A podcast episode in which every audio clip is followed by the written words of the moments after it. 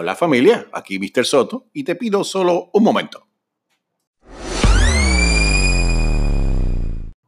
Dios te bendiga, aquí Mr. Soto. Hoy voy a hablar de la guerra. La historia hoy se basa en la guerra, un momento difícil en toda la humanidad. La guerra nunca nos ha hecho sentir orgullosos de lo que ha pasado. Al contrario, es una vergüenza para la humanidad cada guerra que existe en este planeta y que ha existido. Sin embargo, en medio de tanta violencia, tanta sangre y tanta muerte, podemos encontrar allá abajo una que otras historias que verdaderamente llegan al corazón. Esta historia llegará a tu corazón y proviene desde la misma guerra. Espero que te agrade.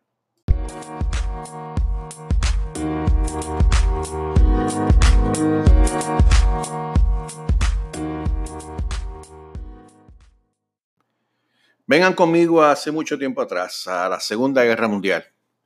Allí, en uno de estos hospitales que eran improvisados en casetas de campaña, llega un capellán a llevar la palabra del Señor al más necesitado, a muchos que estaban en sus últimos días.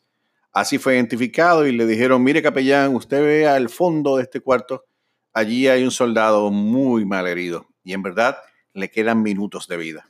El capellán fue y efectivamente, aquel soldado había perdido sus dos piernas y tenía una, un brazo ya casi, casi también por perder. El capellán se acercó y se identificó. Hola, hijo. Dios te bendiga.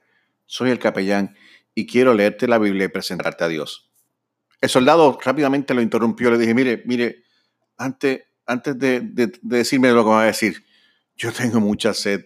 Por favor, ¿me puede dar agua? El capellán tomó su cartimplora y la poca agua que le quedaba se la entregó trompeta, cosa que sació la sed de aquel enfermo. Luego el enfermo le dijo, mire capellán, en verdad, gracias, gracias por darme todo el agua que restaba, pero, pero yo, estoy, yo tengo mucha hambre y quizás sea la última comida que pruebe. El capellán sonrió, miró su bolsa y solamente le quedaba la mitad de un pedazo de pan que habían dado de desayuno. Lo tomó y sin pensarlo se lo dio completo a aquel joven, que lo comió con mucho, con mucho deseo. ¿Ya comiste? Ahora me puedes atender por lo menos unos minutos, aquel soldado moribundo le dijo, yo lo atendería, pero tengo tanto frío que no sé si le puedo hacer caso. Quizás no lo pueda entender. Y el capellán, sin pensarlo, se quitó su chaqueta y se la puso encima de aquel soldado moribundo. Entonces el soldado lo miró a los ojos y le dijo, ahora sí, hábleme de ese Dios que te hizo darme tus últimas gotas de agua, tu último pedazo de pan y el único abrigo que tienes. Quiero conocer a ese Dios. ¿Qué muchos temas podría sacar de esta impresionante y hermosa historia? Pero de donde me voy a ir es por el área de el ejemplo. Puedo hablar, puedo saberme la Biblia completa.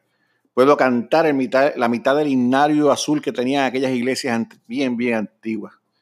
Puedo salir en todos los dramas de la iglesia, inclusive tener un puesto en ella. Pero si no doy ejemplo, Estoy predicando solamente hablando lo que me dijeron, lo que conozco y repito solamente como un papagayo. Mis palabras salen de la garganta hacia afuera, no salen del corazón para adentro. Tienes que haber oído cientos de veces la frase dice, las acciones hablen más que las palabras. Y a veces no ni las acciones, es solamente verte, es solamente mirarte. Si tú dices que tienes a Dios en tu corazón y en verdad estás siempre peleando, maldiciendo, te chupas un limón y el limón es que hace remilla.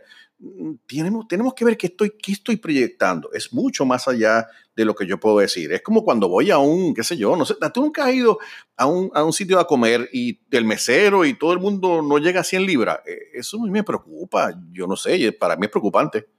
El ejemplo de este capellán a mí me fascina. Su misión allí era presentar el Evangelio, presentar, presentar la salvación a este pobre hombre en sus últimos momentos de vida en este lugar terrenal pero al llegar a la escena se dio cuenta que había una necesidad primordial en ese momento para este soldado. Y era uno que tenía sed. Y si podía darle agua, aquí la tengo, toma, esto, toma agua. Después tenía hambre. Eh, ¿Puedo saciarla? Sí, claro que sí. Ten comida, ahí come ahí, yo después buscaré qué comer. Tenía frío. Pues tenga mi chaqueta, si yo, yo puedo tener frío si quiero. Y sé que haciendo eso, preparo un mejor ambiente para decirle quién me obliga a mí en mi corazón a darle agua, a darle comida, a darle el abrigo. No lo hago porque ya sus últimos días, lo hago porque Dios está en mi corazón y por eso quiero que esté en el de Él. Familia, yo no sé si te diste cuenta, Pero este capellán, desde que llegó y tiene contacto con este soldado herido, ya está predicando el Evangelio. Sí, no había abierto su Biblia, no había mencionado el nombre de Jesús, pero al darle comida, al darle agua, al darle abrigo, está predicando las buenas nuevas estaba demostrando que Jesús vivía en su corazón. Es por eso que este, este soldado salió entonces al revés. En vez de pedirle, bueno, ahora puedo hablarle, Dios, no, háblame, por favor. Quiero conocer ese Dios que se hace hacer todas esas cosas hermosas hacia mí, que ni me conoces y sabes que ya pronto iré a morir.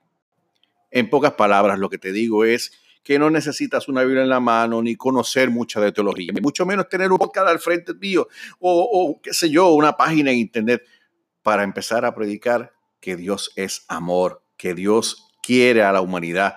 Este hombre solamente lo hizo dando pan y dando agua y, dando un abrigo. Así ya le empezó a predicar, así ya estaba predicando, así de fácil. ¿Has pensado alguna vez que tú con tus movimientos, tú con tus acciones, eres la Biblia que algunas personas leen? Algunas personas no tienen ni la Biblia, ni les interesa leerla y las dejan allí para no, ni las compran. Tú caminando, actuando, y viviendo al frente o cerca de ellos, eres la Biblia que ellos leen todos los días. Ahora me encuentro un soldado que quiere conocer a Dios. No tengo que presentárselo. Él quiere conocerlo porque ha visto lo que pone en el corazón de otra persona, porque ha visto la nobleza y el amor que Él hace a través de nosotros. Ah, cuánto haría que alguien me diga, mira, brother, yo quiero conocer a ese que te hace reír, que te hace compartir, que, que dentro de tanto problema que yo sé que tú estás, tú, tú sigues para adelante. Yo quisiera saber, en verdad, yo quiero, yo quiero tener eso. ¿No te ha pasado? La carta de los Efesios dice en el capítulo 5, versículos 15 y 16, Mirad pues con diligencia cómo andéis, no como necios, sino como sabios, aprovechando bien el tiempo, porque los días son malos. No es momento para estar buscando qué es lo mejor y haciendo esto y haciendo lo otro y con muchos adornos y con mucho frosting y con muchas cosas, como siempre yo he dicho. No es el momento de prepararlo. Mire, ¿qué hora es la necesidad que tiene tu vecino? ¿Cuál es la necesidad? Que le presten la manguera para que eche agua a sus matas, que le, le ponga hasta, que se yo, hasta la farmacia, que ayudes a sus hijos a, estudiar en algo, que compartas el barbecue o que pongas, eh, qué sé yo, pongas el carro, estaciones el carro un poco más lejos o cojas que tu mascota cuando pase y haga la necesidad la recojas o pases por otro lado. Eso es lo que te está pidiendo. ¿Sabes que por ahí también empiezas a predicar el evangelio? ¿No te habías dado cuenta, brother?